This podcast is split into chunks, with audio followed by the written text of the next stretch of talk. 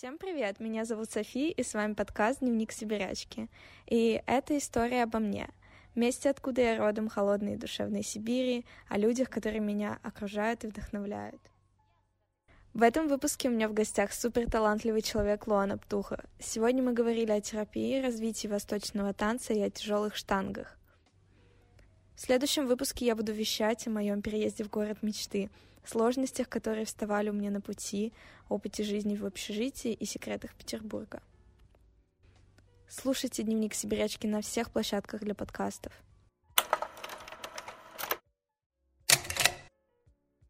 Сегодня первый выпуск, и у меня в гостях замечательный человек, потрясающая девушка. А, я ей очень горжусь, вообще горжусь знакомством, дружбой. Это Луана Птуха. Привет. Привет. Мы знакомы с 12 года, может, даже чуть раньше, заочно. А, и Луана тот человек, который поменял очень многое в моей жизни, мое мировоззрение, сформировал меня. Она как моя мамочка вторая, наставник, вот, хороший друг. А, я не буду очень много говорить, потому что подкаст, я думаю, тебя раскроет. Э, лучше, чем мои слова. Вот, давай уже начнем.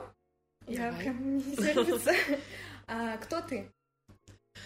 А вообще на этот вопрос а, обычно принято отвечать а, словом, характеризующим профессию, либо словом, характеризующим какие-то там твои предпочтения. Ну, вообще начну с того, что я Луана, это описывает очень хорошо меня, потому что мое необычное имя а сразу толкает меня в то, что я очень необычный человек. Я без ложной скромности скажу, что это так и есть.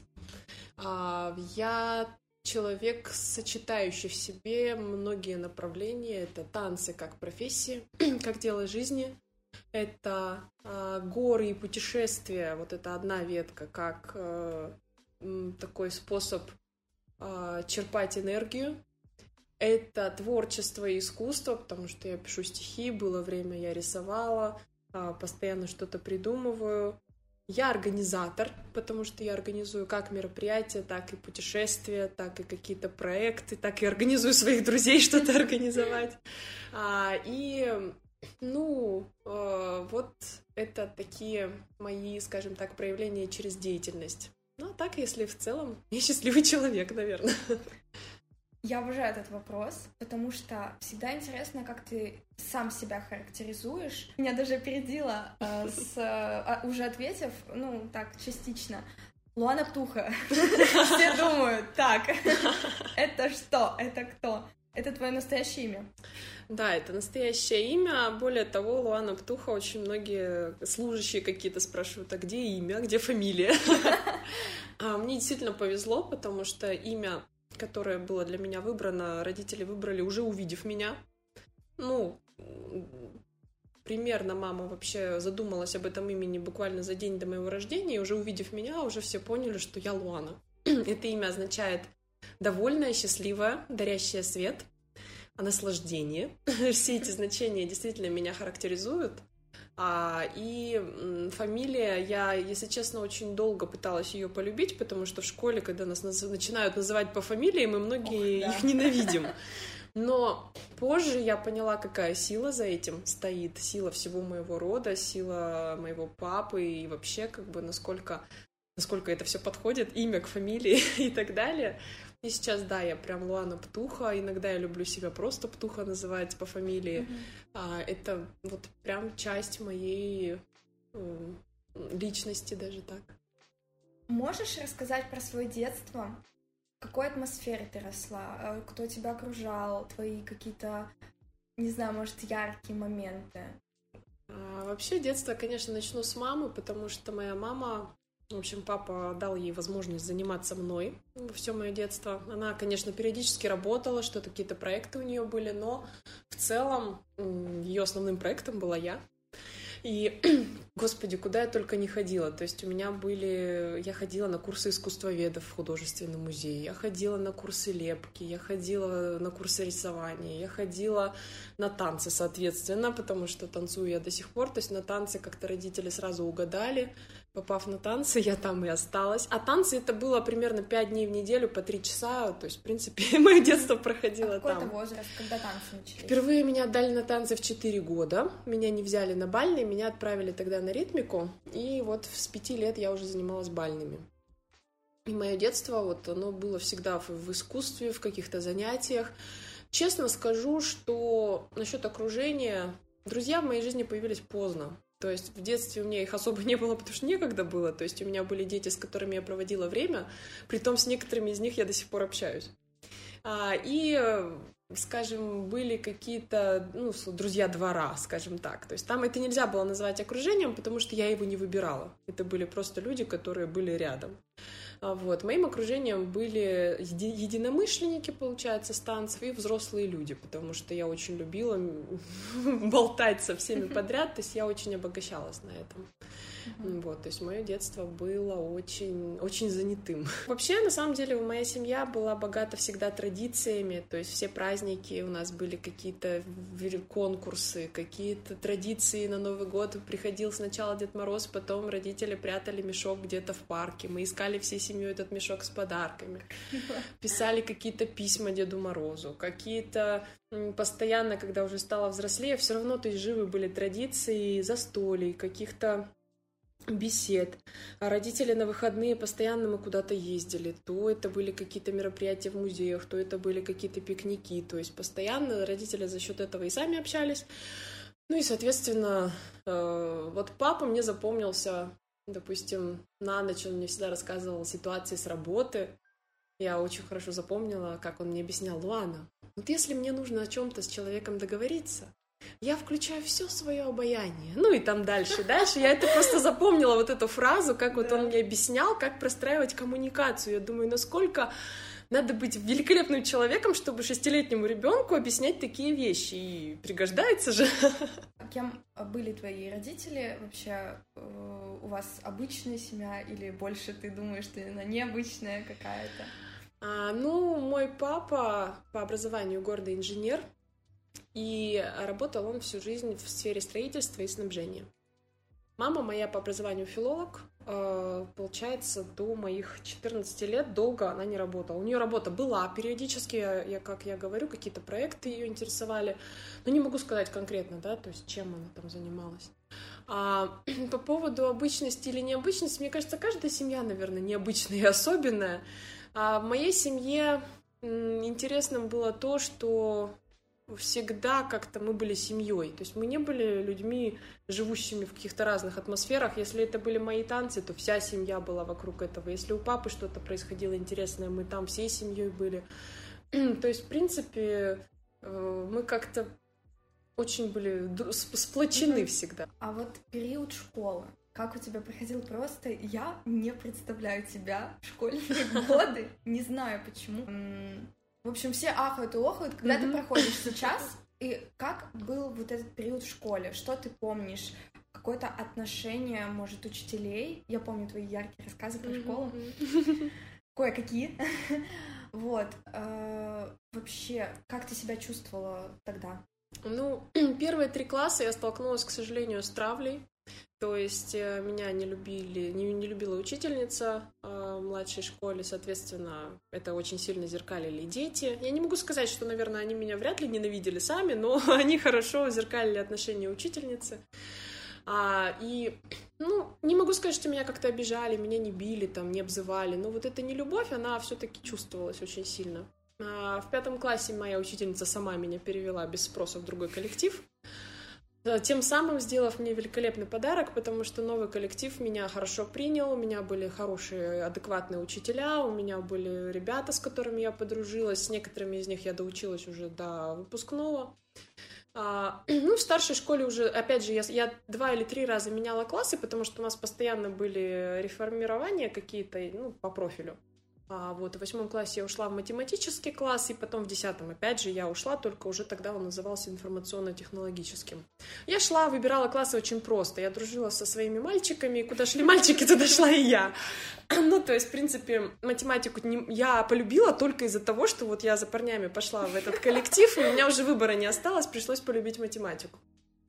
В школе старшей а, проблем особых у меня, если честно, не было, кроме одной. Каждая новая учительница, видя мою, скажем так, привлекательную уже на тот момент внешность, думала, что я дура. Ну, то есть мне каждый новый учитель начинался с доказательств, что я не идиотка. То есть здесь я прямо даже грубо выражаюсь, но это так и есть многие прям, ну, я, и до сих пор где-то что-то подобное бывает, когда люди не особо разбираются, да, ты первое время, ты доказываешь свой ум. Может быть, где-то его и становится видно сразу, ну, скажем, в школе приходилось, ну, из 30 детей, да, на тебя же сразу вешают ярлык. Вот, и по поводу моей яркости, в силу того, что я хорошо училась, была активным ребенком, умным, мне многое прощалось, прощались какие-то мои усталости после танцевальных мероприятий, прощались мои пропуски, тем более родители разрешали мне пропускать, даже если я просто устала. Поэтому в школе, в старшей школе я была единственная социально не очень активна в плане вот этой вот активности, организации, каких-то вот этих, да. То есть я старалась не высовываться, потому что я и так привлекала много внимания, я старалась, чтобы хотя бы в свободное время, а, да, повеселиться приходила, но я старалась не быть э, вот активисткой. Вот. А, в принципе, школа запомнилась мне великолепным временем, но когда я ее закончила, я маме сказала такую вещь, я говорю, мам, если бы я сейчас знала, как это все будет, я бы прогуливала больше, а парилась бы меньше. А, потому что на самом деле, то есть вот это вот э, вот это подчинение системе в школе, наверное, слишком преувеличивают эту роль. Я понимаю, что да, я, у нас был коллектив вообще таких детей, как я. Э, математический класс — это класс гениев всегда. То есть у нас были такие мини-Эйнштейны, которые там взлохмаченными волосами, они исписывали всю доску до пола, там, до самого. Мы очень были все одарены достаточно хорошо, учеба легко давалась, и вот мы все были достаточно креативными, умными, с чувством юмора. Коллектив подобрался вот уже к концу школы. И я могу сказать, что ну, она запомнилась как такое время тоже отражающее мою личность тоже, прям угу. повезло. А у тебя были комплексы? А я тут вот отвечу так, что у меня не было, наверное, комплексов в общепринятом смысле, когда человек по поводу какой-то одной проблемы переживает. Периодически я себе не нравилась. Я пережила очень сильно проблемную кожу в подростковом возрасте. Естественно, я переживала по поводу там какого-то веса своего, хотя откровенно лишнего никогда не было. А у меня да, то есть были моменты, когда я считала себя непривлекательной, например, особенно на фоне того, у нас получилось с подружкой, а, какое-то время я была очень такая вся привлекательная, она была обычная, маленькая, Потом она, наоборот, расцвела, а у меня начался период вот этого подросткового ужаса, когда все выходит из-под контроля, ты раздуваешься, на глазах портится лицо, и это пришлось на самые старшие классы. Если честно, было психологически очень тяжело. То есть ощутить себя как-то не такой, может быть, красивой. То есть это, было не, это были не комплексы, это было какое-то неприятие себя, ну и в более старшем возрасте у меня это было тоже. То есть э, я, я, по крайней мере, понимаю тех, кто имеет комплексы. Потом мы сделаем отдельный подкаст про кофе. Да мы, у нас еще куча будет отдельных подкастов, я чувствую. А, у тебя были такие детские мечты, когда, знаешь, мальчики хотят стать космонавтами, девочки балеринами, но у тебя исполнилось это?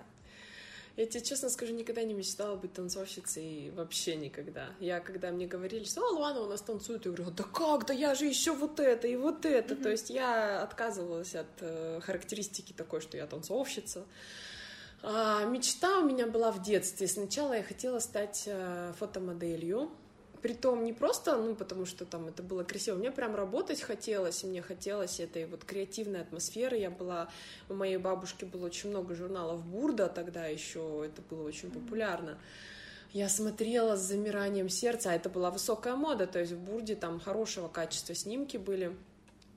И потом появился, я помню, там Космополитен. На тот момент это были очень качественные журналы. То есть, то есть это не был такой глупый глянец, это, была, это были красивые съемки, это были вот эти топ-модели 90-х. Конечно, меня это вдохновляло безумно. Я до сих пор люблю фотографироваться, но, слава богу, с Инстаграмом теперь каждая девочка может быть моделью.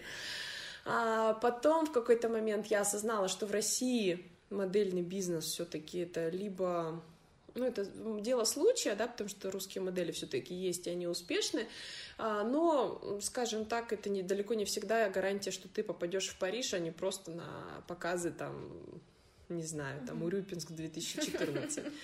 Ничего не имею против Урюпинска. А, вот. А, и потом я, конечно, хотела стать певицей, потому что началось увлечение музыкой, а, вот. Но поскольку я не обучалась вокалу, я знаю точно, что у меня есть голос и даже есть слух. Меня очень хорошо охарактеризовали в школьном хоре, то есть хотели люди, чтобы я пела. Но я не обучалась. И я поняла, что шансов стать певицей у меня нет. Это было немножко травмой для меня в свое время. А потом я мечтала заниматься э, строительством. Mm-hmm. Моя мечта, я заканчивала вуз с мыслью работать в сфере строительства, потому что мой папа так работал. Вот. И честно скажу, я понимаю сейчас, что это было не мое, просто мне казалось, что да, это прибыльно, это круто. Вот. Поэтому мое дело нашло меня само. Просто это, это танцы были делом, которым я всю жизнь занималась, вне зависимости ни от чего. То есть я просто это делала. И, в принципе, это и стало моим делом, потому что Просто я себе не мыслила и не мыслю без танцев. Mm-hmm. Я в детстве погремушками ногами играла. Вот, поэтому, в принципе, мечты мои... Я не могу сказать, что у меня была какая-то прям супер мечта детства. Мне просто я жила, радовалась. Хорошо. Я писала цели. Я писала цели с детства, то есть у меня были конкретные цели, часто очень материальные, купить то-то, то-то, потому что зарабатывать я начала рано, первые деньги я заработала в 13 лет, большие, я имею в виду, нормальные. И у меня были мечты сначала материальные, потом я стала писать мечты там на 10 лет, на 20 лет, там уже были квартира, машина, шуба там и так далее. Это сейчас я как бы о шубе не мечтаю, но тогда вот. И это все как-то превращалось в цели. И много чего достигла ты? Или уже не актуально? Я вообще перечитываю периодически. У меня там однажды была такая цель познакомиться с Гошей и понравиться ему. Я потом... Я, я так и не вспомнила, кто такой Гоша. Гошам надо было писать. Я реально, я, я просто... А у меня ни одного знакомого, вообще не знаю, кто такой Гоша. И это было так смешно. Mm-hmm. Это действительно, видимо, какой-то момент я считала целью, раз я раз я это записала. Есть цели, иду к ней. У меня даже вот есть эта бумажка, да, познакомиться с Гошей. Кто это? Детские записи. Это Притом это даже я уже достаточно взрослая была. Mm-hmm. По поводу целей, какие сбылись, честно скажу, практически все исполнялось, потому что цели я ставила всегда относительно реальные.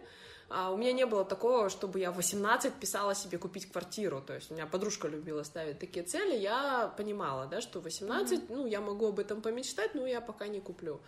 А, вот. Э, а вот такие глобальные цели у меня стали, стали появляться только сейчас которые действительно ты не, не, не реализуешь завтра. И вот такие цели у меня, я стала разрешать их себе только сейчас. До этого как-то мне казалось это слишком оторвано от реальности, а сейчас я понимаю, что это моя реальность. Ух ты. Это прям взрослый. Кошмар. А, серьезный вопрос. А, расскажи, как давно ты плакала? Вот последний раз. И из-за чего? Если не секрет. Не секрет. А, я пытаюсь вспомнить. Ох, я это уже классно. Вспомнить, да, потому что Uh, ты знаешь, я тебе скажу, я сейчас вспомнила, из-за чего я плакала в последний раз, а, когда узнала, что у моей близкой подруги рак. Ну, я не могу сказать, что я прям плакала, то есть я опустила слезу в этот момент. Mm-hmm я такой человек, когда я сталкиваюсь с очень сильным каким-то горем, у меня просыпается, наоборот, энергия сшибать все на своем пути в плане не злости, а именно вот, ну, я сразу такая думаю, так, ну нет, ну ты будешь жить, у тебя выбора нет, я не знаю, mm-hmm. у тебя есть моя энергетика, своя энергетика, я... У меня вот это вот прямо меня захлестнуло, вот это, наоборот, ресурс какой-то появляется, то есть, да, я м- заплакала скорее от вот этих вот Неожиданности. От эмоций, нет, mm-hmm. меня захлестнули вот эти эмоции, и это были слезы даже чуть ли не радости, не о том, что у нее рак, а о том, что у нас есть силы бороться, о том, что я ее люблю, mm-hmm. о том, что мне нет, не было такого, что почему она, почему, да как же так, это все mm-hmm. позиция жертвы, мне вообще это не близко, я вообще, честно скажу, вот в своих самых таких не очень, ну, действительно, каких-то трагических ситуациях я не могу вспомнить, чтобы я плакала, потому что у меня сразу конструктив начинается, что делать, что делать, что mm-hmm. делать. А бывает такое, что я плачу от того, что я слышу великолепную музыку, и у меня экстаз от того, как, может, как это может быть с таким гениальным. Я вообще человек не слишком плаксивый. Mm-hmm. Я могу обре- обреветься, смотря фильм. Да, от искусства. Больше я плачу от искусства. Когда начинаются проблемы, у меня в голове вопрос, что делать и как скоро. Когда, как скоро я могу решить эту проблему? А, вот. Mm-hmm. Честно скажу, из каких-то любовных переживаний я плакала всего в жизни раз или два, потому что не знаю почему даже, потому что, опять же, в этом нет конструктива. То есть я в слезах не вижу... Я вижу, если это эмоции, тогда это выход, действительно. Uh-huh. Вот. Когда больно и обидно, но в моей жизни давно такого не было. Поэтому, да, я как-то не особо по слезам могу что-то сказать. Давай перейдем к моей обожаемой теме. Обожаем. Ну и твоя тоже, естественно. Танцули, танцули. А, Луана является президентом Федерации восточного танца и культуры в Иркутской области. Расскажи, как пришла идея открыть свою школу? Потому что я не представляю, вот с чего, как вообще должна эта идея в голове возродиться и еще и в жизни потом. Ну, на самом деле, во-первых, э, на тот момент, когда все-таки я открыла школу, уже прошел сериал Клон, и тогда это было все-таки очень на слуху, все знали, что это такое, все помнили Жади, все э, это не было так модно уже, как это было модно в, скажем, 2005 году и 2004, когда шел клон. А, Начнем с того, что когда мне было 15 лет, я выиграла конкурс местный. Тогда еще это был один из первых, вообще первый конкурс был танцевальный, именно по восточным танцам. И ко мне стали обращаться люди за постановками из других городов, стали просить поставить им танец, где-то стали приглашать на мастер-классы. И это было мое начало вообще педагогической деятельности. Меня пригласили преподавать в фитнес-клуб, а, и я начала работать. Через какое-то время у меня уехала моя преподавательница восточного танца. Я осталась без педагога, без э, вдохновения, очень, очень сильно переживала. И когда мне было лет 17-18, мы создали федерацию. То есть мы встретились с Екатериной Се в маршрутке, поговорили минут пять и поняли, что нам нужно возрождать восточные танцы в Иркутске, именно их развивать, потому что школы были, но все как-то на уровне болотца колыхалась. И мы сделали собрание, нас было тогда пять человек, мы решили делать фестиваль, обучающие сессии, началось все, кстати, с обучающих сессий именно. И первый год мы отработали, у нас прошел фестиваль, немножко финансово была у нас федерация несостоятельная, потому что финансами занималась не я. Ну, то есть, опять же, да, когда федерация осталась у меня, ну, как-то вот все пошло в гору здесь без ложной скромности опять же скажу, что я просто это моя была организация в плане энергетическом, то есть uh-huh. вот прям был коннект с самого начала, я понимаю, что видимо, мы все создали, я благодарна безумно всем членам федерации, и мы дружим до сих пор, но я понимаю, что это просто вот сейчас мое дело и мой фестиваль в плане энергетики. Uh-huh. Понятно, что все вложились в это. А, и в 2011 году Катя Се говорит о том, что она открыла школу. Я сижу и такая думаю, господи, а я что сижу? И тут Карина, как раз-таки Карина Поменчук, моя подруга, уезжает на контракт в Китай и просит меня поработать за нее в четырех залах. Я работаю за нее, соглашаюсь, и тут вот как-то само собой я решаю открыть школу. А, мы с моей мамой, поскольку мы вместе, да, открыли школу и сейчас вместе преподаем, мы идем с ней в зал, который мы нашли по, в интернете по отзывам, что у них есть танцевальный зал. Или даже не по отзывам, а мы, я помню, я давала там мастер-класс в этом помещении. Мы приходим, мы очень тряслись, мы не знали, как зайти, ну просто зашли, mm-hmm. начали разговор, и нам сдали этот зал. А поскольку на тот момент я была в городе известна очень, то есть меня ждали, когда я открою школу. А какой это возраст? А мне было уже 19 лет. Угу. Или еще 18, ну, 18-19. И э, я знала, что многие люди ждут, когда мы откроем школу. То есть прям спрашивали, когда, когда, когда. И я помню, я напечатала объявление Сама сделала их на компьютере, какие-то там страшненькие объявления. И у меня на, на первое занятие через неделю пришло две полных группы. Вот. Достаточно большие группы были. И все, и оно пошло. То есть оно пошло само легко. В Черемхово школа существовала чуть раньше. Началось это, кстати говоря, тоже отдельная ветвь. На, на летних каникулах свои 15 лет я начала преподавать у бабушки в Свирске. После этого школа в Свирске, когда я уехала, просуществовала года три еще. Э, моя бабушка преподавала вместо меня потом весьма успешно, кстати. У тебя вплоть... тоже танцующая бабушка? Танцующая, да. Э, она преподавала, даже молодые девчонки к ней ходили, но она вот до, доработала до травмы спины и потом уже все перестала. У них потом образовался женский клуб, там все было великолепно. И моя мама после этого, после Свирска, мою маму попросили работать в Черемхово, и там вот как раз где-то чуть-чуть раньше, чем в Иркутске, мама открыла школу в Черемхово, куда я тоже ездила, давала мастер-классы. У нас там были и концерты, и вот эти две линии параллельно они всегда шли, то есть Черемхово и Иркутск.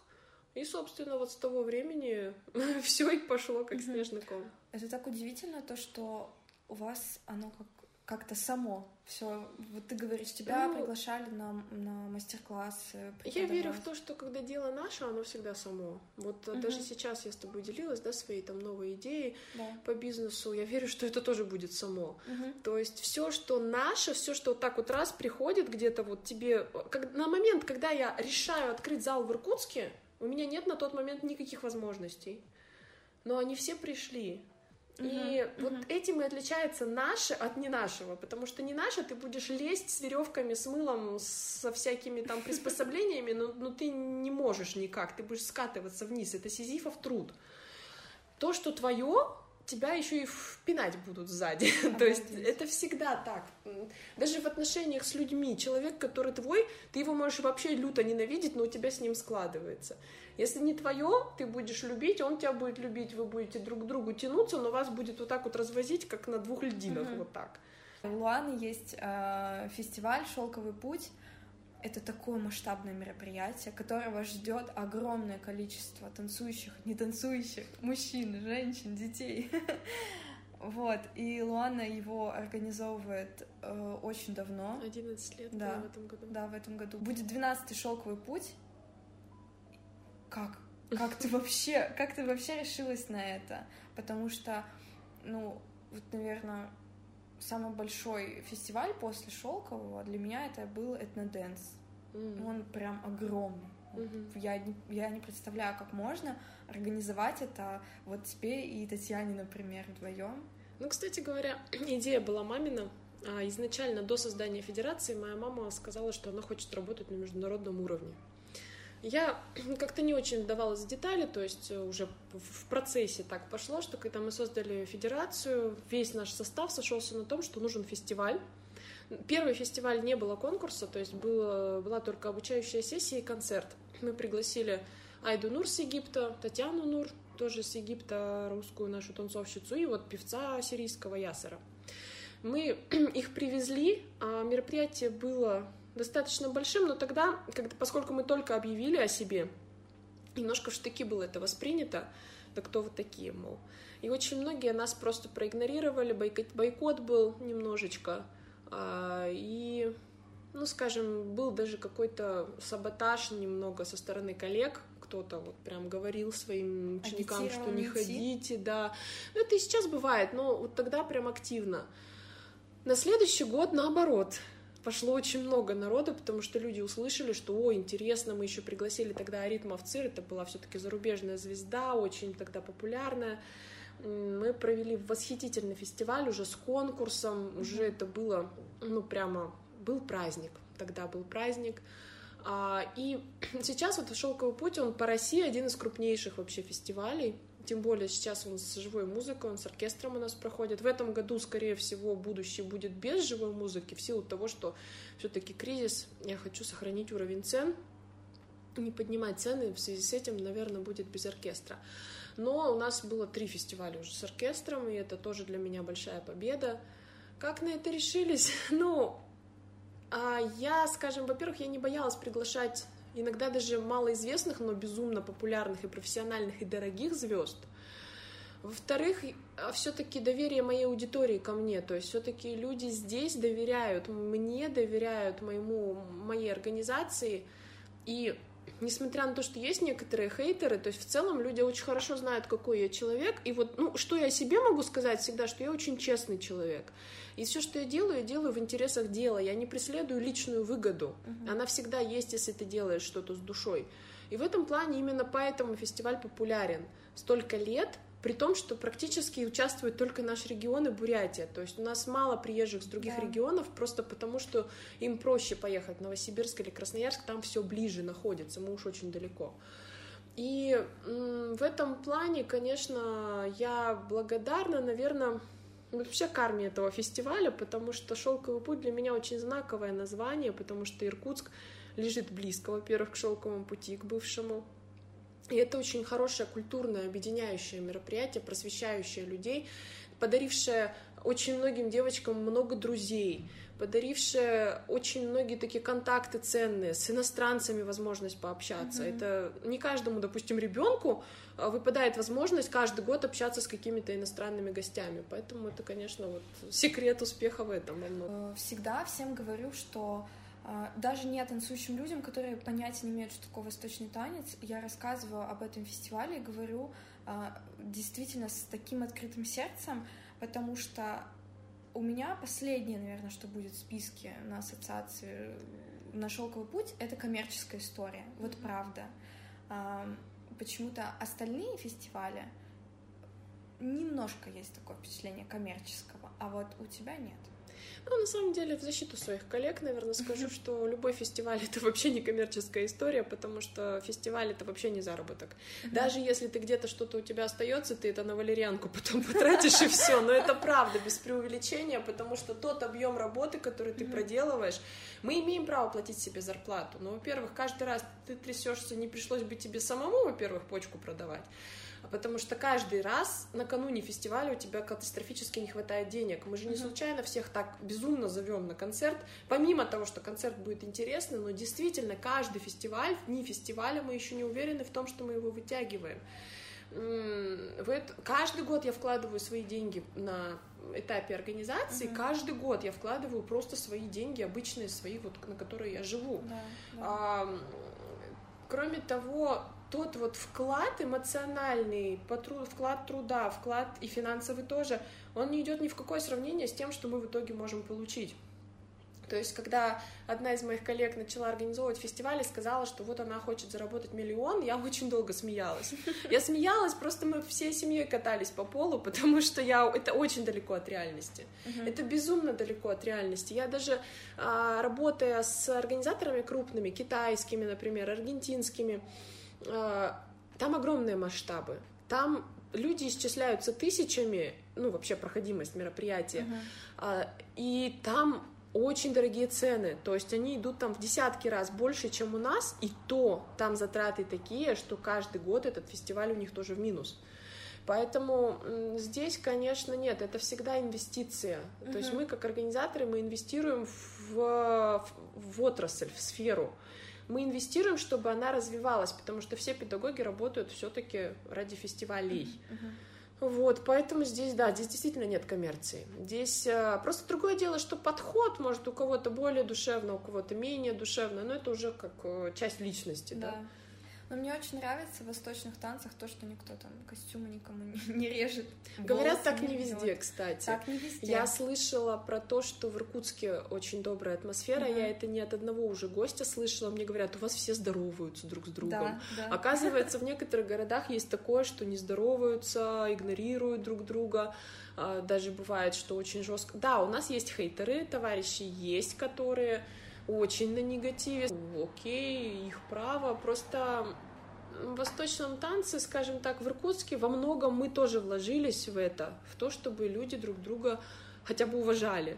А мы пытаемся поддерживать, чтобы наши девочки дружили с другими коллективами, чтобы хотя бы были вежливы, чтобы хотя бы, если один попросит там спрей для волос, дали друг другу. Mm-hmm. Ну, я своим девочкам в школе всегда говорю, что вы мое лицо, и вы должны вести себя красиво. Иногда до меня доходит, к сожалению, что не все и не всегда ведут себя э, вежливо. Ну, не всегда, к сожалению. Вот. Но я, по крайней мере, все, что могу сделать для того, чтобы была атмосфера дружбы, я пытаюсь это делать. Угу. Я помню, у нас на стене в школе висело, висели правила, и единственная причина неявки была смерть. Я обожаю все эти правила. Они, кстати, такие применимые. Ну да. Вообще в жизни, не просто в школе. Был ли у тебя момент жизни, который поделил ее на до и после? А, да, был. Это даже не момент, это период. Э, так случилось, что в 2014 году э, у меня случилась такая травмирующая связь с человеком. Э, ну, действительно, человек себя повел очень-очень-очень жестоко, и я столкнулась просто с моральным насилием прям с жестоким, при жестоким. Обычно все там сексуальное обсуждают, да, насилие, либо физическое, но мало говорят о моральном насилии, но оно иногда может человека просто на осколки растоптать. И у меня вот реально до и после я уехала в другой город, вернулась, меня все спрашивали, что с тобой, тебя избили, изнасиловали, что случилось, у тебя, ты, на тебе нет лица, ты черная. А, и с того момента началась моя почти двухгодичная, очень тяжелая клиническая депрессия когда люди говорят, что депрессия от того, что тебе просто делать нечего, я говорю, нет, ребята, нет, потому что такие, ну, это, это даже не ска... Я когда-нибудь об этом, наверное, расскажу прямо людям. Сейчас даже до сих пор не чувствую сил, на самом деле, об этом прям сильно рассказывать, потому что что с тобой в этот момент происходит, и когда ты пишешь всем друзьям ночью, пожалуйста, я хочу выйти в окно, поговорите со мной, ты понимаешь, что ты не выйдешь, но твое состояние в этот момент, ты просто катишься в ад. Два года почти, то есть, uh-huh. и, конечно, окружающие, ну, я думаю, в школе все равно замечали, ученики замечали, друзья точно замечали. Это был ад на земле, это очень было тяжело. И, к сожалению, мне не хватило тогда ума обратиться за профессиональной помощью. Я не, не дошла до психолога и врача, но я вытащила сама себя онлайн-психологом вебинары покупала онлайн, проходила марафоны онлайн с поддержкой психолога. То есть там не просто сам слушаешь, но еще и тебе оказывают поддержку. Выход из этой ситуации занял у меня примерно год из острой ситуации. Но вот то, что было, то, кем я была до 2014 э, года, я была счастливым, всегда успешным человеком, но больше волей случая. А вышла я из этого жуткого состояния примерно в семнадцатом году, ну, там, в 18 уже окончательно вышла. Uh-huh. И вот я по последним двум годам могу смело сказать, что я сейчас человек счастливый по, уже по выбору, уже не просто по стечению обстоятельств, я уже могу выбирать свое счастье, могу выбирать свой путь, и я уже вообще вышла из этого состояния жертвы. Если раньше вот у меня было «почему я?», сейчас у меня такого в голове нет.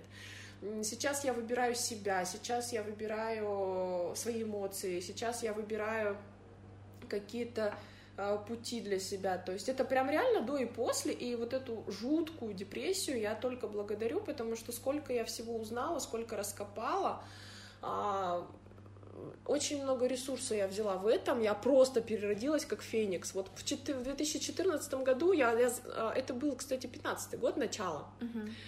я, я сгорела просто, я просто сгорела. А, я, меня растоптали, разбили, развеяли. И я как феникс вот горела два года и собралась вот просто сейчас в новую личность. Сейчас могу сказать, что вот эта боль, которую я пережила, она во многом ну, дала мне очень много ресурсов. Даже вот решение написать книгу во многом созрело благодаря этому, потому что я понимаю, что об этом не, не говорят, как правило, uh-huh. все скрывают это, особенно успешные люди. Ой, я там началось хорошо, закончилось тоже хорошо. Никто не рассказывает о вот, о вот этих вот ну, провалах, об этих развалах. Никто не рассказывает о неудачах. То есть говорят об успехе всегда, но путь к успеху, он всегда лежит через дикий неуспех. А как ты относишься к психологам? Ну, я сейчас хожу к психологу. А, это дорого. Начну сейчас с того, что это дорого. Это дорого, это... Ну, мне повезло. Я знаю людей, которые не дотягивают до конца терапию, они не выдерживают. Их плющит, их колбасит. А, это очень большой объем работы. Мне повезло. Я обратилась к психологу на тот момент, когда я себя уже причесала, и сейчас все, что мне говорит психолог — во-первых, я воспринимаю и понимаю, uh-huh. во-вторых, мне не надо батрачить и прорабатывать, вытаскивать грязь, я это все уже сделала, пока выходила из своей депрессии. Сейчас с психологом мы просто мило общаемся и, скажем, я сейчас у психолога беру ресурс, ну, грубо говоря, сейчас я хочу слушать, какая я классная, потому что и я сама об этом говорю, то есть сейчас я больше не решаю проблемы там, а я пытаюсь увидеть возможности. Сейчас моя работа с психологом зиждется на том, чтобы я увидела, в чем я сильна, куда я, возможно, каких, наоборот, я дверей не вижу, а они есть. И э, мне, я больше укрепляюсь сознанием собственной силы, собственной крутости. Конечно, решаю частично какие-то проблемы, но сейчас у меня идет психолог не из нужды, а из изобилия. То есть я хочу стать еще круче, еще uh-huh, счастливее. Я считаю, что психологу сто процентов идти нужно, особенно если есть любые вот проблемы, которые повторяются. Ты должен, вообще я считаю, что через терапию каждый должен пройти через хорошего психолога, просто потому, чтобы не ходить по кругу, чтобы на тебе закончилась вот эта, грубо говоря, карма рода, да, mm-hmm. но это не карма рода, это просто схема, сценарий, который тебе вот твоя там прабабушка рассказала, и ты там до скончания веков это повторяешь, хотя на самом деле ты уже живешь в другое время с другими людьми и так далее, то есть чтобы писать свою личную историю. Uh-huh, uh-huh. Мне просто очень нравится этот вопрос про терапию, все, все так скептически относятся хотя, казалось бы, 21 век на дворе. И... Но, ты знаешь, в России, к сожалению, люди даже к стоматологу идут, когда уже зубов не осталось, да, к кардиологу, да. когда уже завтра умрешь, и к дерматологу, когда ты уже весь в прыщах, понимаешь? То есть есть такое а, отношение, ну, конкретно в нашей стране, да, что мы идем за помощью, когда уже не помочь. Говорят, что в России идут к психологу тогда, когда пора уже к психиатру. И на самом деле это правда. Я по себе могу сказать, что я тоже считала дурацкими советы обратиться к психологу, что вы, Казакова, меня принимаете. Это правда так. И сейчас я пытаюсь говорить о том, что я хожу, и я этого не стыжусь, я наоборот этим даже горжусь, потому что это взрослое решение сказать себе, да, мне нужна помощь, и признаться mm-hmm. в этом, и действительно за ней обратиться не только свое физическое, а еще ментальное, там, здоровье как-то А физическое без ментального толку ну, нет, да. потому что ты даже красивым не будешь, если ты несчастный. Конечно. Ты будешь в себя все что угодно колоть, вшивать, э, кисточки на ушки пришивать, но тебе не поможет, потому что ты просто в другом, ты несчастен, не удовлетворен, и э, за внутренним состоянием тоже надо ухаживать. И часто люди решают это только с помощью религии, но это тоже не решает проблем, потому что там нет персонализации, там есть одна на всех Библия, а кто, на, а кто как ее понял, это уже ваши проблемы. Мало кто знает, что ты занимаешься, занималась, наверное, да, будет правильно сказать, профессиональным спортом, и когда меня спрашивают, а кто такая Луана? Я говорю, вы знаете, это вообще-то чемпионка области по пауэрлифтингу. И они такие, а что такое? Я говорю, ну, погуглите. И они такие, нет. Потом гуглят. Просто не сходится образ, понимаешь? Но э, я, конечно, уточню, вице-чемпионка с СФО Сибирского федерального округа. Это была моя такая наивысшая награда. Э, я почти всегда занимала второе место после какого-нибудь мастера спорта международного класса. Э, довольно хорошие показывала результаты. Э, почему у людей не сходится? У людей очень часто мышление образами. То есть, например, ты занимаешься штангой, ты там сильный, грубый, такой баба-конь, да, а если ты танцуешь, ты непременно бабочка нежная, эфемерная и так далее. То есть для меня вообще пауэрлифтинг, как ни странно, с танцами сочетается великолепно. Я продолжаю им заниматься, но для души уже. Во-первых, это для здоровья полезно, потому что все-таки большинство танцоров это вечно больные, болящие люди, чего не сказать обо мне, потому что у меня сильные мышцы, хорошо, хорошо функционирующие суставы, я над этим постоянно работаю, помимо фигуры, то есть я могу даже отъесться, но при этом я всегда выгляжу хорошо. Я всегда подтянута, я всегда контролирую свои мышцы. Это мне безумно помогает в восточных танцах, потому что работа мышцами там очень даже нужна. Восточные танцы — это хорошая нагрузка. А, здоровая спина, здоровые колени, всему этому я обязана спорту, всем этим я обязана спорту. А, по поводу того, вообще, как это ко мне пришло, я всегда питала нежные чувства к разным брутальным хобби. То есть, в частности, а, я всегда мне нравились вот эти ангелы Чарли, вот эти женщины-бойцы. И однажды, придя в спортзал, изначально вообще была цель немножко похудеть. Я пришла, записалась, мне выдали тренера, чемпионку мира по пауэрлифтингу. Великолепная женщина, удивительная. И как-то раз я увидела ее тренировку. Она приседала со штангой. Вес был для нее небольшой, но для меня это тогда на тот момент было вау. Я, увидев это, почувствовав вот эту энергетику, я сошла с ума, такая, да, я хочу. И в тринадцатом году у меня был разрыв с моим женихом, ну, скажем, это было больно на тот момент. И прямо в этот день я прихожу, рассказываю об этом своему тренеру, он говорит, слушай, а ты не хочешь на соревнования подготовиться? Я говорю, хочу, конечно. Я готовилась сама на первые соревнования, более того, я еще и ученицу подготовила. Готовились мы по интуиции просто, я тогда это только я вот к спорлифтингам знакомилась тогда. Тренер мне помогал, подсказывал, и на тот момент э, она заняла вообще первое место, я заняла второе. А, и она еще и абсолютку взяла тогда. А я взяла тоже какой-то второй приз, тоже по возрастной, по-моему, категории взяла приз. Но суть в том, что мой первый старт мне очень понравился. Я ощутила вот этот вот вкус, и все, и теперь я влюблена навечно. Другое дело, что я ушла сейчас из соревновательного спорта, из вот этих вот высоких целей, потому что я больше сейчас к любовью себе, к себе подхожу. А соревновательный mm-hmm. спорт это всегда через преодоление, через боль. Ну, это сейчас не моя история. Мой тренер вообще отказывался тренировки вести для... То есть готовить спортсменок он отказывался. Он в свое время был заслуженным тренером России, готовил чемпионок мира, и он устал от этого. Mm-hmm. И я ему просто в свое время упала на него и сказала, Александр Юрьевич, пожалуйста, готовьте меня, я от вас не отвяжусь, пока не начнете готовить. Я ему платила за это очень нехило. А, и он меня тренировал. Ну, честно скажу, мне этот тренер очень... После него у меня ни с кем с другим не сложилось. Вот. И да, это был не коллектив, не секция, это было вот мое решение. Были какие-то у тебя забавные ситуации, э, связанные вот с историями из пауэрлифтинга, когда ты такая, ну, я тягаю железо. А, ну, их было на самом деле немало. Сейчас вспомнила только одну яркую такую ситуацию. У нас был мужчина, Виктор. А, он был, входил в черной футболке, занимался с такими приличными весами. Я тоже тренировалась в черной футболке и занималась такими хорошими, приличными весами. Однажды я стою вот так вот, сутулившись, то есть волос не видно было, а, моя спина в черной футболке и большие гантели. Я стою и пытаюсь их взять, и ко мне сзади подходят, по плечу хлопают. Витька, ну пойдем жать. Я поворачиваюсь, и человек понимает, что я не Витька, и рядом стоит Витька и сходит просто с ума от ситуации.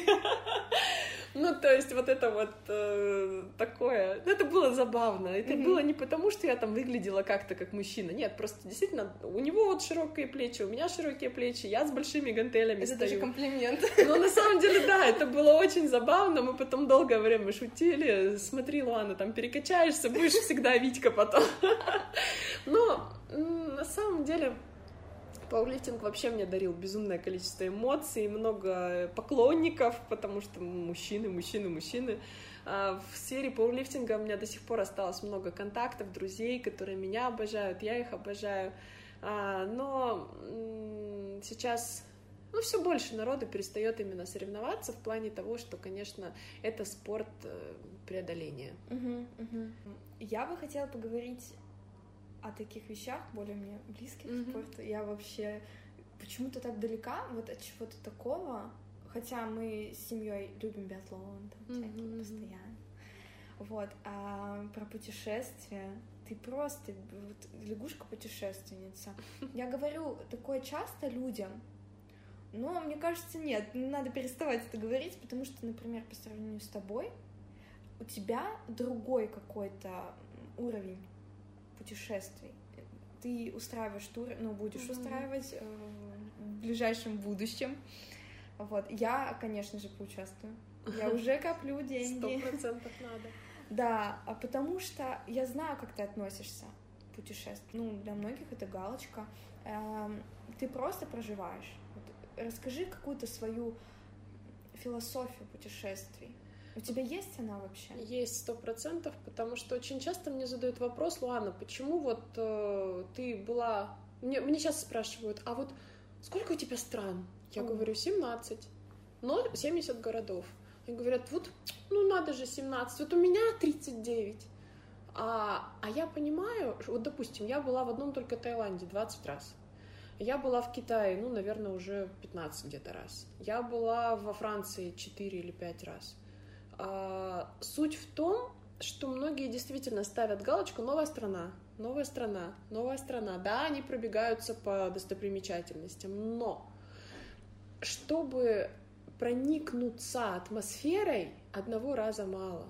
Нужно либо жить долго, это, как правило, больше месяца. Почему в Таиланде чаще всего я провожу больше месяца? А, либо это нужно несколько посещений, при том еще и разных частей.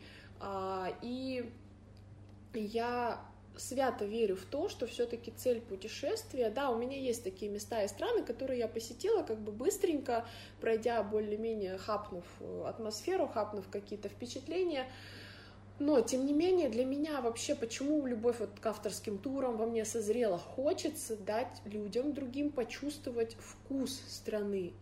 Хочется понимать, чем она живет, как она мыслит, как а внутреннее состояние твое в Таиланде будет отличаться от состояния в Китае. Mm-hmm. В чем принципиальная разница между Бельгией и Францией? А в чем разница между Гонконгом и Сингапуром? А для многих людей это только разные пейзажи. А на самом деле в путешествии сокрыто, опять же, ресурс, да, то есть ты на время примеряешь другой образ мысли. А некоторые люди, даже будучи в Таиланде там раз 13, вообще не в курсе, чем живут тайцы. Угу.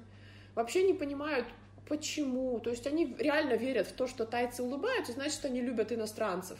Кто-то вообще говорит, ой, китайцы так любят европейцев. Когда я слышу эту фразу, мне дико смешно, потому что, ну, опять же, то есть люди даже не читают, допустим, литературу об этих странах. А, я, допустим, вот недавно прочитала «Мутные воды Меконга» а, Каролин Мюллер — я поняла, что во Вьетнам я как не хотела по экологическим соображениям, так я туда и не поеду, потому что вот когда ты вникаешь в культурные какие-то особенности, ты по-другому воспринимаешь страны, ты по-другому находишь любимые страны. Скажем, мне говорят, ну, пляжи же бывают вот там лучше где-то в Европе, чем в Таиланде. Я говорю, ну вот в купе с культурой, с едой, с атмосферой я выберу всегда Таиланд, например. Угу. А у тебя есть любимые города? Да, конечно. есть. Но самый любимый на первом месте Бангкок. Вот прям сто процентов это тот город, в который я готова, вот если мне просто скажут, вот тебе шанс, билет в одну какую-то точку мира, я всегда полечу в Бангкок. Угу. На втором месте Шанхай. Я очень сильно люблю Шанхай. Единственное, в Шанхае у меня не сложилось, я пока еще не нашла там нормальной еды.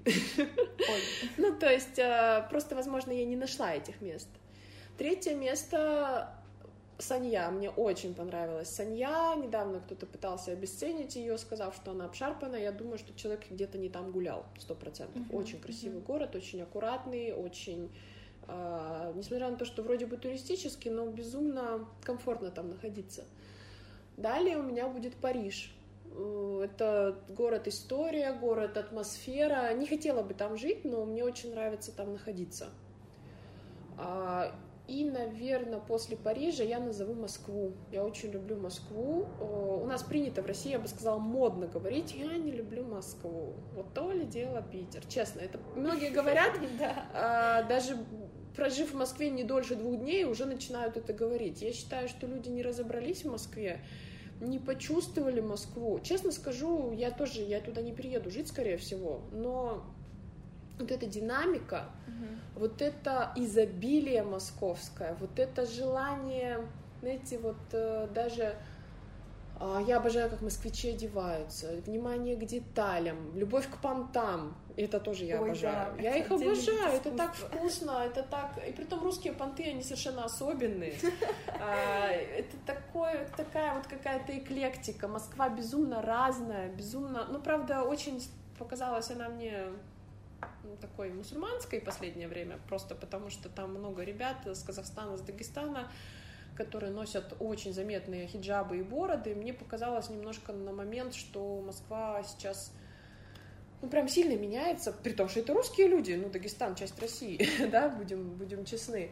То есть немножко вот, этот, вот это изменение, я никак к этому не отношусь, ни хорошо, ни плохо, просто меня это очень удивило последнее время. Ну, вот это вот моя пятерка. Угу. А как тебе Иркутск? Я обожаю Иркутск. Есть минусы, о которых я говорить не буду, чтобы никого не задеть. а, есть такие, ну, опять же, это не минусы непосредственно Иркутска, это мое только отношение, mm-hmm. что я для себя замечаю. Но в целом Иркутск окружен прекрасной природой. А Иркутск, мне нравятся люди, очень открытое сознание у людей, очень свободное сознание по сравнению с другими городами России, mm-hmm. потому что я много контактирую с другими людьми. В Иркутске есть состояние изобилия, возможности есть. В Иркутске есть ребята, которые, о которых пишет Forbes. Меня это тоже впечатляет. В Иркутске есть а, история. В Иркутске есть что пофотографировать. Uh-huh. В Иркутске есть а, возможности знакомиться с какими-то много иностранцев, да, то есть есть все, что нужно для интересной жизни. В том числе есть возможности, чтобы ты мог уезжать. Mm-hmm. Притом, притом не обязательно навсегда. То есть ты же можешь выезжать жить в полном комфорте в маленьком славном городе, где на дорогу уходит максимум 40 минут, и потом ты можешь ездить везде. Но я, допустим, очень ценю в Иркутске то, что я могу полгорода проехать там за 20 минут. То, что я что-то забыла, если ты забыл ключи, тебе не нужно возвращаться 4 часа домой, да, ты, то есть реально можешь за 10 минут на такси туда-сюда съездить, это очень многое значит. Потому что, живя в той же Москве по делам, когда ты в день 8 часов у тебя на дорогу только уходит, ну, я про 8 часов загнула, но иногда так, потому что если кто-то на автомобиле передвигается, это правда так. Да. Вот, и это банально, да, что не место красит человека, а человек место. Я хочу сказать по-другому. Человек находит сам вместе свой ресурс, либо он растрачивается на ненависть к месту, да не вместе дело. Если да. тебе где-то плохо, тебя возьми сейчас в Нью-Йорк, пересади, ты будешь там орать о тех же самых недостатках, что они внутри тебя. Везде мы берем с собой себя. Да. Единственное, вот что это, кстати, относится не к Иркутску. Я не выношу слово глубинка, провинция, вот угу. это все. Я не люблю такие оценки, потому что я всегда привожу в пример Д'Артаньяна, который кричал и гордился тем, что он гасконец. А вот как раз в Европе есть вот это понимание того, что если ты из маленького местечка, это твоя сила, это твое достоинство. В России не всегда есть это понимание. Очень да. многие люди норовят оскорбить маленькие города, даже жители этих городов иногда это делают. А, я помню, одна девочка, наша общая знакомая, потом скажу, кто, переехала в другой город, и первое, что она написала, я родом из глубинки. И мне так стало обидно, если честно. Я не из этого города, но мне стало обидно, потому что она сама себя вот как-то принизила этой mm-hmm. фразой. И или из провинциального города ли она написала, ну что-то такое. То есть я отношусь очень бережно к своим корням, я их люблю, я ими горжусь, и я понимаю, что да, я вообще в любом э, случае буду всегда говорить, я из Иркутска. Да, многие в Москве, в Петербурге скрывают даже то, что они приезжие, и для меня это оказалось безумной дикостью, безумной. Ну, конечно. А, я всегда стараюсь говорить, что я из Ангарска, обычно я говорю из Иркутска, но вот в последнее время я хочу говорить, что я из Ангарска, потому что Многие такие, ой, а где это так интересно? Я говорю, ну, город-то не маленький, 300 тысяч жителей, важно. У меня мои китайцы наизусть знают все про Бурятию, я им очень интересно, потому что когда они видят вот бурятов фотографии, они говорят, как, у вас живут китайцы? Я говорю, это не китайцы, это буряты, у них вот есть вот это, вот это, вот это, я им показываю пагоды, э, им очень интересно, что, например, бузы, у них они называются баудзы, немножко по-другому готовятся, они в восторге от того, что у них одинаковые блюда, пагоды одинаковые, mm-hmm. вот дацаны, ступы, они очень удивляются, им интересно, они слушают. Я вообще в своем городе всегда за границей первое, что я делаю, тянусь к телефону, показываю, вот посмотрите, какие у нас пейзажи есть, посмотрите, как красиво. И они такие, вау, у вас в России такое есть, надо же, да. мы даже не знали. А кто-то, я помню, просто вот у нас э, был ужин в Китае, и девочка из России сказала, ну, Россия страна бедная, вот поэтому вот такая вот она там некультурная. И как-то вот с, не, с пренебрежением я так огорчилась. Ты можешь это сказать, находясь в России на кухне, но нельзя об этом говорить за границей. Ты, во-первых, это не отражает действительность. Россия не бедная страна, Россия нормальная страна. Во-вторых, ты сама понижаешь престиж места, откуда ты родом, и это очень грустно. Мне грустно, что люди допустим, из маленьких городов стыдятся этого. Мне грустно, что люди настолько не принимают себя и пытаются принизить. Э, у меня даже был случай, я перестала общаться с подругой, которая, приехав из-за границы, она туда переехала жить, сказала, ну, моя деревня. Мне это дико, мне это неприятно, потому что ты как бы это пренебрежение, ты к себе его э, вот, да. испытываешь на самом деле. Я приеду в Париж, и что это, ну вот хорошо, я даже наслажусь там Францией, но чем будет моя жизнь в дальнейшем отличаться от жизни здесь? Я буду точно так же покупать молочко, варить кашку, там куда-то ходить. Да, рядом будет Нотр-Дам, но у меня тут вот церквушка какая-то рядом, и что? То есть идея в том, чтобы непременно для успеха уехать, это такая же идея, как для супа тебе непременно нужно поварешку купить. Не в этом дело вообще. Вообще не в этом дело. Угу. Мне нравится жить вот здесь, где я родилась, и у тебя есть, правда, столько возможностей ездить, наслаждаться. А, никто не заставляет там тебя оставаться где-то в другом месте. Ты не, не, не должен непременно переехать куда-то. Да, вот. и самое главное, есть такая тенденция. Сейчас вся, все французы из городов перебираются в деревню. Угу. Москвичи сейчас стали перебираться в деревню, а кто-то и в Иркутск. У нас сейчас здесь очень много людей, врожденных москвичей. А сейчас вообще тенденция по всему миру перебираться поближе к природе, а, перебираться куда-то, в, допустим, вот у меня есть знакомая москвичка, которая переехала где-то год назад, она говорит, я вообще в восторге, у меня тут на дорогу, опять же дорога, да, 15 минут на дорогу, у меня да. здесь магазин под боком, не нужно ехать в Ашан куда-то там а, на другой конец Москвы, то есть это совсем другая атмосфера. Я честно скажу, если мне завтра скажут, Луана, вот тебе там переезжай в Нью-Йорк, у тебя такие-то возможности, я и там буду прекрасно себя чувствовать. Просто единственный город, в который я бы хотела переехать, это Бангкок. Uh-huh. Это единственный город, где бы я хотела жить, вот в плане жить прямо. Не знаю, может, когда-то это случится. А, а так, вопрос в том, что когда ты не уезжаешь, ты можешь посещать много стран и городов. Когда ты переезжаешь, чаще всего ты там и сидишь. Да. Я заметила такую тенденцию, очень многие переезжают, и отныне все. Они вот переехали в Испанию, все, так они в Испании свои похоронили себя. А, а вот человек, настроенный на перемещение, он еще может варьировать вот эти все направления. Ну, меня еще очень забавляет вопрос, когда я приехала сюда во время карантина. У тебя был культурный шок. я говорю, я вас умоляю, я приехала домой. Я была очень рада, что я еду. У меня никогда нет такого момента, когда ты такой, фу, деревня, возвращаюсь в свою деревню. Вы чего? Нет, Если конечно. честно, честно скажу, может быть, даже это будет немножко не в моей, вне моей концепции. У меня бывает такое, когда я приезжаю с Китая потому что когда я вижу маленьких грязненьких китайцев, которые видят наш аэропорт, они, конечно, очень сильно в шоке, и я за них в шоке. У нас есть моменты, которые не, не прокачаны, не. А, когда меня вот однажды подруга меня спросила, Луана, когда ты приезжаешь из-за границы, тебя не бесит вот эта грязь, вот эта мерзость? Я не вижу слова грязь и мерзость, я вижу просто, да, у нас есть проблема, допустим, с недостатком хорошей одежды. Когда я говорю, что после Испании я приезжаю, мне кажется, что люди здесь плохо одеты. Не в людях проблема. Проблема в том, что к нам почти не везут. Почему? Вот я заговорила да. о производстве одежды. Почти не везут качественной одежды а, почти не везут качественных товаров в других отраслях. Это, я, это точно мною проверено, просто потому что я uh-huh. уже много лет одеваюсь за границей, технику покупаю за границей и так далее, и так далее. А, у нас есть моменты с недостатком эстетики в строениях э, и так далее. Но, с другой стороны, ну, да, это те вещи, которые мы имеем с ними дело. Если бы я руководила этими стройками, конечно, я бы что-то поменяла. Вот здесь, ну, культурный шок. Э, я, вы знаете, могу сказать, что в Париже есть такие места, куда, ну, ты, наверное, помнишь Монмартр. Да. В принципе, я не понимаю, почему российским туристам всем внушается, что там надо жить. Я не понимаю, почему постоянно продают отели в Монмартре угу. российским туристам. Поэтому все не любят Париж, кстати. А я была, опять же, возьмем любые, там красивейшие города, Барселона, Москва. Москва, кстати, вообще, хоть и столица, но ты чуть-чуть с центральной улицы свернул, и вот уже тебе, здравствуйте, 50-е годы. Uh-huh.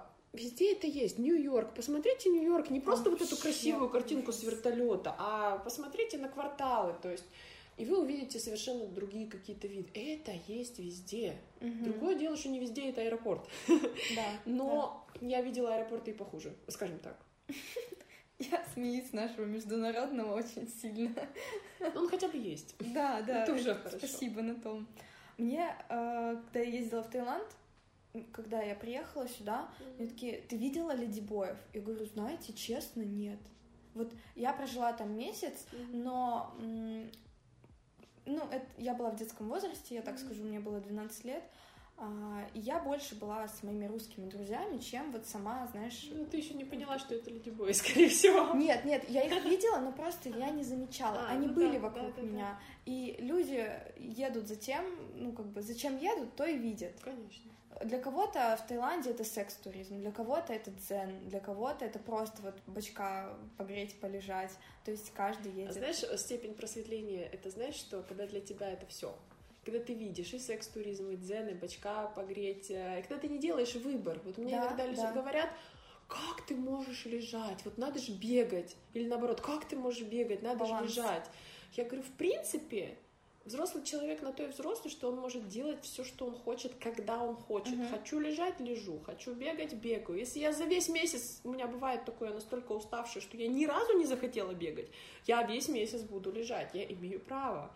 И другой uh-huh. имеет право. Если кто-то приезжает в Таиланд первый раз, и он покупает 500 экскурсий, ну, он тоже молодец, потому что он хочет, чтобы ему гид что-то рассказал, он хочет познакомиться с людьми, он хочет купить магнитики. Ничего в этом плохого нет. Конечно. Ты да, не да, обязан быть сразу тревел, тревел э, опытным блогером, путешественником и там. То есть ты можешь вести себя как дебил и одеться в рубашечку с ананасами. Это тоже кайфово. Мой да. первый а, мою первую поездку в Таиланд я купила заколочки с цветочками себе, кучу парео, а, и это тоже определенный кайф, то есть это была новизна, и как бы в Турции первый раз, когда я была, мне понравилось, все включено, то есть мне все было классно, и я действительно ну, ездила по экскурсиям, я не могу сказать, что мне как-то было от этого плохо. Угу. То есть всему свое время, всему свое как бы свое мышление. А, и, наверное, настоящая зрелость в том, чтобы давать людям право на этот путь, потому что если ты не был никогда туристом, вот мой папа не был туристом, он сразу поехал уже на наши протаренные маршруты по крутым отелям и по крутым местам. Так он даже не знает, что может быть по-другому. Ему теперь недостаточно блестящий пол деревянный или дерево в номере не красное, и он уже возмущается, что за условия. Понимаешь? Потому что он не видел другого. Я ну, говорю, ты не ви... вот, ты просто не видел вот этих вот а, жутких отелей, которые предлагают туристам пакетным. Угу. И поэтому тебе дерево недостаточно красное. Да. У тебя есть вопросы вот в голове, которые ты бы сама себе хотела задать. Тебе их никто не задает, а ты бы хотела и ответить на них. Есть такие? Ну, я настолько в контакте с собой, наверное, нахожусь, что у меня к себе особо вопросов нет. Иногда у меня вопрос к себе, какого черта ты делаешь вообще? Ну, то есть, что ты творишь? Я знаю, допустим, что надо поступать или думать, или чувствовать иначе, но это же тоже я, это же тоже мое проявление. Я, в принципе, ну да, вот кроме этого вопроса у меня других вопросов нет. Э, иногда, да, хочется спросить, ты вообще адекватная, нет? Но это распространенный такой вопрос. А здесь э, скорее ну, идет э, момент такой, я себя очень хорошо понимаю. Я себя чувствую, я понимаю, чего я хочу, кого я хочу, зачем. Если у меня не получается, я понимаю, что сейчас я туда стучусь, потому что я так хочу. И не потому, что даже я хочу это получить, я хочу получить те эмоции от того, что я долблюсь там в какие-нибудь закрытые двери. И я полностью отдаю себе отчет, что я делаю, зачем, и что я на это сейчас согласна сама. У меня вообще нет виноватых, я никого абсолютно ни в чем не виню, потому что все мой выбор. Вот. Поэтому ответов у меня, да, больше, чем вопросов. Мне кажется, вот ты настолько солнечный человек, а, и многие люди даже бесятся. Я чувствую это через вообще mm-hmm. все, что, что ты в гармонии с собой, и это все чувствуют. Ну, я откровенно, меня почему-то вот очень часто спрашивают, вот, у тебя, наверное, много хейтеров, веришь? Нет, у меня вообще нет хейтеров, uh-huh. вообще нет. То есть есть там по танцам парочка личностей, которые меня, скажем так, но и то они меня особо не беспокоят. У меня нету, ты по комментариям можешь посмотреть, нету плохих комментариев, да. у меня нет э, вообще нету этого всего. То есть я могу сказать, что люди скорее хотят, даже спрашивают, а вот как? А вот, то есть кто-то идет за мной, кто-то делит со мной этот путь, кто-то вдохновляется. Я скажу, mm-hmm. что я привлекаю наоборот людей, которые тоже несут или хотят нести свет. Не все меня выдерживают, потому что, а, меня много, б, действительно много солнечного света, у кого-то глаза от этого болят. Да. А, такие люди отходят в стороночку, но я тоже замечаю, что периодически они за дозой света начинают угу. возвращаться. То есть а, у меня нет таких контактов, которые бы люди бы от меня отходили и уже не приходили. Очень мало такого. Uh-huh, uh-huh. А, я не могу сказать, что я многих раздражаю. Я могу сказать, что многие от меня устают в плане, допустим, когда начинают сравнивать меня и себя. Не потому что я лучше, а потому что они в принципе сравнивают. Зачем сравнивать? Вот. Но в целом я вот честно всегда, у меня ощущение, что меня очень любят все. То есть у меня нет такого, что ой, там меня там как-то много кто ненавидит. Да нет, потому что я считаю, что зачем? Я же никого не трогаю, никому ничего не навязываю. То есть, э, окей, меня можно, можно без разницы, да, то есть можно безразлично ко мне относиться. А, вот. А насчет хейта и чего-то такого, ну, вот в моей жизни этого нет. Угу. Наверное, слишком мне на них все равно, и их просто, их просто нет классно. Ну да. Можно даже позавидовать. Ну, это, это же тоже, это мы сами создаем. То есть хейтеры, как правило, просто показывают то, за что мы чувствуем вину, угу. за что мы чувствуем, что нам это, может быть, незаслуженно досталось или что-то. А я всего заслуживаю, все, я, мне все нормально. То есть, если люди люди это видят, они понимают, что это моя жизнь, я никак не ущемляю их права. Uh-huh. То есть я же своей жизнью просто показываю, что если ты хочешь так же, ты можешь так же. В принципе, глупо меня ненавидеть за это. Наоборот, ну, ты да. очень открыто говоришь об этом. И всем. тем более я не пытаюсь создать впечатление идеальности. Даже в моем инстаграме я люблю в сторис залить неудачные кадры или что-то там еще. То есть я показываю опять же, внешность, даже моя пропаганда естественности, любви к себе. То есть я каждой девушке говорю, что там, не знаю, у тебя какой-то интересный нос, ты красивая, у тебя маленькие губы, ты красивая. Я считаю, что сложно ненавидеть человека, который пытается, ну, скажем, тебе сказать, что ты хорош. Да, да. Это просто, ну, непонимание, скорее, ну, да. ча- часто очень. У меня тоже так. Я пытаюсь э, многим донести своим друзьям, хотя они и понимают это, но в, в практике им очень сложно, например, когда ты в компанию приходишь, и это такой немного момент, э, когда девочки начинают тебя ненавидеть. Непонятно почему, просто потому что ты девочка. А мне нравится, наоборот, рушить стереотипы, говорить «привет, ты там классная», и люди такие «чего?» Ну вот у меня был какой-то момент, когда я считала, что у меня, ну я говорила всегда, мне проще там с мальчиками, но это неправда на самом деле, я сама хотела просто в это верить. А, я могу сказать, что как бы я ни пыталась, избегать девочек бесполезно. На меня девочки липнут, они меня обожают, и у меня очень много подруг. Притом очень часто почему-то люди предполагают, что у меня нет подруг. Я часто слышала такое прям предположение, у тебя, наверное, подруг нет.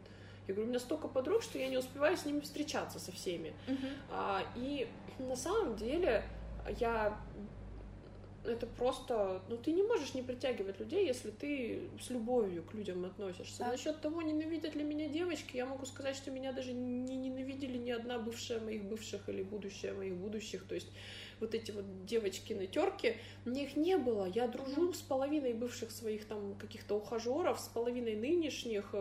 Я настолько, то есть у меня никогда не было, чтобы какая-то девочка, когда у меня как-то кто-то там мне предсказал соперницу, я говорю, да вы о чем? Соперница у того, кто соперничает, а я нет. То есть я настолько, наверное, в гармонии с собой, что женщины рядом со мной тоже, то есть они ловят это состояние. И одна из, ну, я говорю, у меня несколько подруг, это люди, вот, с которыми встречались там мои молодые люди. Казалось бы, мы должны друг друга ненавидеть, а мы много лет дружим. Потому что просто, ну, окей, у нас вкусы похожи. Ну. Уже что-то общее. Да, да, да. Да, это замечательно. Как-то вот девушка одна сказала, что это моя миссия угу. делиться с женщинами, с людьми, вот этим светом. Это правда так. Я в это верю, я это так чувствую. Я себя ни в коем случае не превозношу, да, что я там какой-то супергуру. Нет, я просто делюсь опытом. И этот опыт меня делает счастливой. Если uh он сделает вста- хотя бы поможет кому-то встать на подобный путь, это уже круто, и делиться этим надо, потому что если, честно скажу тебе, вроде бы небольшой талант просто сидеть и говорить, но когда я вижу часто людей, которые не могут донести, не могут сказать. Хотят, чтобы их услышали, но не могут сказать. Я понимаю, нет, это все-таки важно. Да, в какой-то момент я даже захотела быть а, просветителем. Ну, ты уже, ты уже. Да, есть, есть такое, потому что я сижу и думаю, эм, мне тоже охота, я вижу в, ком, в, в каком-то человеке талант, и я хочу ему показать, что ты можешь. Просто, ну, человек, может, правда, не знает, как это воплотить, и у тебя есть такое, ты вот сидишь и говоришь, вот, на, ты откроешь свою школу, а, а чё нет? И ты думаешь, а реально, а чё бы нет? И ты вот э, открываешь глаза, правда. И я попробовала даже сама э, это сделать, и многих получилось то, что им советовала, и многие меня даже благодарят. И для меня я, я нахожу в этом какое-то безумное удовлетворение.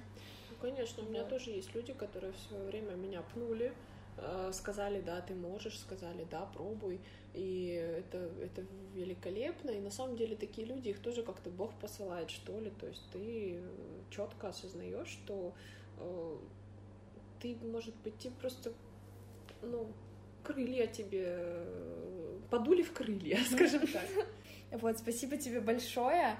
А, еще чуть не забыла. Может быть, у тебя есть какие-то рекомендации из последнего, что то, то, что тебя очень вдохновляет, например, какие-то книги, то, что ты прочитала, советуешь, э, может, по темам, которые мы сегодня обсудили, может, вообще просто из последнего? Книги, а, честно скажу, э, это такой вопрос, который застает немного врасплох, потому что ты сразу, у тебя из головы вылетает просто mm-hmm. все, что ты прочитал за последнее время. А, я в последнее время очень много именно касательно бизнеса читаю, и тут э, у меня каша в голове из авторов, потому что просто очень-очень много. Вот. Но по поводу рекомендаций, а, вот я назову сейчас даже не книги, я назову тех, кого я слушаю. Я сейчас очень сильно а, сижу на игле лекций Брайана Трейси, притом потребляю его лекции в основном на английском языке, потому что их больше и они более объемные. И я сейчас слушаю семинары Кена Хонды. А, это тоже мужчина, который говорит о деньгах, о бизнесе. А, у него есть э, такая тема Money, а, как раз отношение к деньгам через вот этот азиатский подход.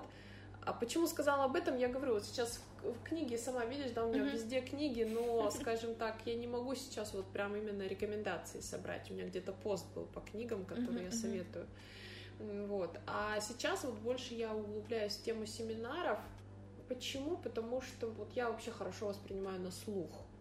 Я хочу смотреть на харизму, я чувствую человека через э, голос, через его манеру поведения. Uh-huh. Мне сейчас ближе это. Читаю я много постоянно, у меня сейчас вот нейрокопирайтинг там лежит, я его читаю, медленно читаю, потому что периодически вот у меня uh-huh, uh-huh. Шафер, сейчас путь к финансовой свободе, сейчас больше к бизнес я окунаюсь. А, книг у меня такого плана очень много, но не могу вот выделить сейчас. Вот. Понимаю. И поэтому сейчас я больше скажу о семинарах. А, и вот последнее время я, наверное, даже меньше читаю и слушаю, я продуцирую больше свои мысли, поскольку я стала давать вебинары, стала писать, думаю о книге. На какой-то момент я сейчас приостановлю потребление чужой информации, чтобы не было перекликаний, плагиата, да, то есть если ты пытаешься произвести свое, uh-huh. ты должен в этот момент меньше потреблять чужого. Вот по танцам приведу пример, а, я почти не смотрю видео коллег своих, практически даже не знаю, кто как танцует, просто чтобы танцевать, как я танцую, а ну я я слежу за тенденциями, uh-huh, то есть периодически uh-huh. очень поверхностно я просматриваю, что происходит в мире, но я пытаюсь избежать вот это. И за счет, за счет этого мне всегда говорят, ты не похожа ни на кого, потому что я не смотрю на других. Я не хочу читать других, потому что я не хочу писать как другие. Я не, ну, я не имею в виду не всегда читать, я читаю много.